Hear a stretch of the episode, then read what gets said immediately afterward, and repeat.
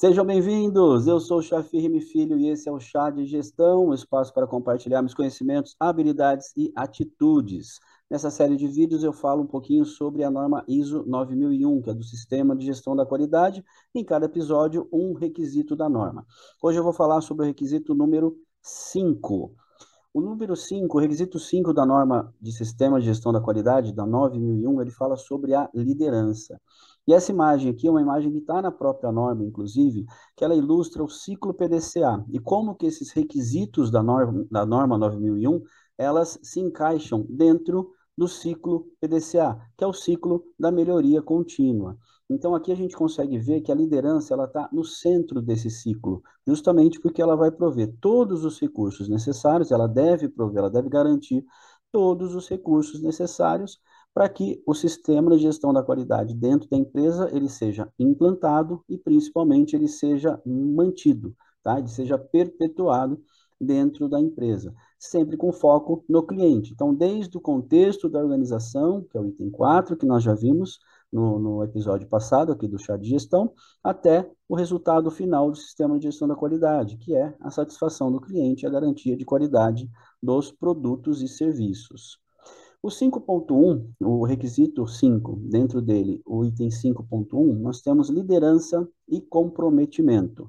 A liderança precisa assegurar que tudo está muito claro para todos, sendo o planejamento, os objetivos, os recursos, os processos, a comunicação, a eficácia do sistema de gestão da qualidade, a busca pela qualidade, planos de ação, os atingimentos de meta, gerar engajamento na equipe, né, nos colaboradores, para que o sistema de gestão da qualidade ele tenha uma eficácia muito grande, todos saibam o que tem que fazer, e promover uma, uma melhoria com foco no cliente. Porque a 9001, o foco principal da, da ISO 9001, dos requisitos dela, da norma como um todo, do sistema de gestão da qualidade, é sempre o foco no cliente, a preocupação com a satisfação do cliente. Ainda dentro do 5.1, liderança e comprometimento, a gente precisa da divulgação desse planejamento. Né? Como eu falei antes, a, a gente precisa deixar claro, a empresa precisa deixar claro quais são esses objetivos, onde ela quer chegar, o planejamento, etc. Então, a divulgação desse planejamento é muito importante, dentre os setores evidentemente, dentro dos limites de atuação de cada, de cada colaborador. Garantir o envolvimento de todos, esse é o mais importante também, porque se a gente não tem uma cultura dentro da empresa de colaboração, de conscientização de todos, a gente não consegue levar a sério, a gente não consegue levar adiante qualquer tipo de sistema de gestão, seja ele da qualidade, que é esse que a gente está falando agora, ou qualquer outro sistema de gestão que a gente queira implantar dentro da empresa. Então, a cultura é, muito, ela é muito importante nesse ponto. Então, a, a liderança ela também precisa garantir que todos estejam envolvidos. Garantir os recursos, sejam, sejam eles físicos, recursos da, de estrutura física mesmo da empresa, de equipamentos, de ferramentas, de software, o que quer que seja. Então, a liderança ela precisa garantir esses recursos para que o trabalho seja bem desenvolvido, eh, seja bem desenvolvido dentro da empresa. Promover treinamentos para que todos saibam também o que fazer, como fazer, quando fazer e também o que fazer em casos né, aleatórios ali, casos de não conformidade, como a gente chama, quais são as ações necessárias que devem ser tomadas em determinadas situações.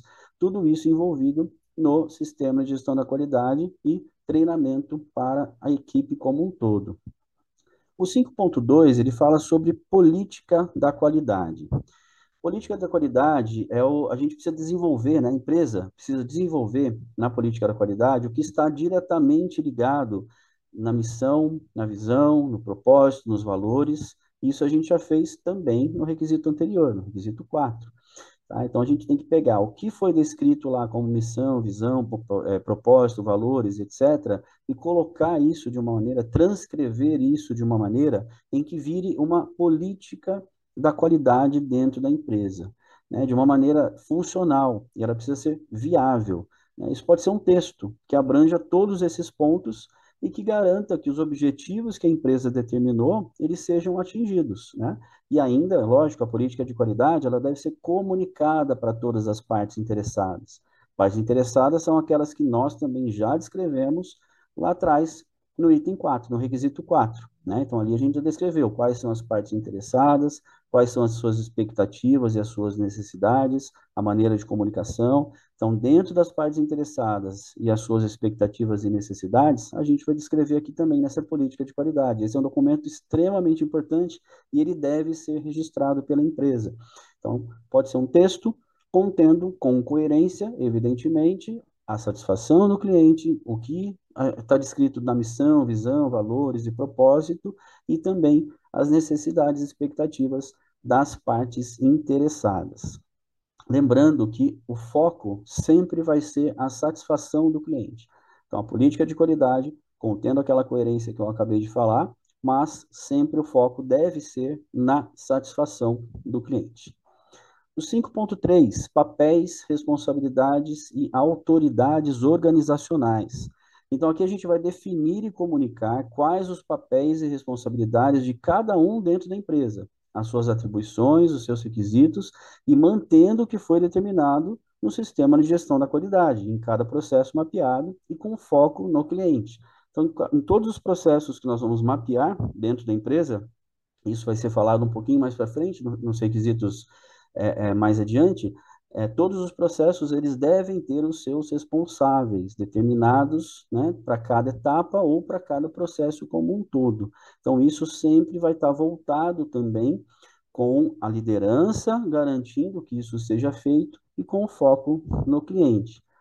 Ainda dentro desse item 5.3, a gente pode começar fazendo isso com o organograma da empresa, que a gente já começou a desenhar também lá atrás, no requisito 4. Dentro desse organograma, a gente já vai ter uma noção dos papéis e as responsabilidades de cada um, cada setor, né, cada equipe, cada grupo de pessoas ali está ligadas a quem, quais são os setores que têm algum tipo de interligação, quais os setores que têm mais de um, mais de um líder, né? E por que isso acontece? Ali a gente já começa a ter essa visão um pouco mais abrangente e também uma visão um pouco mais clara do que pode ser melhorado ali também.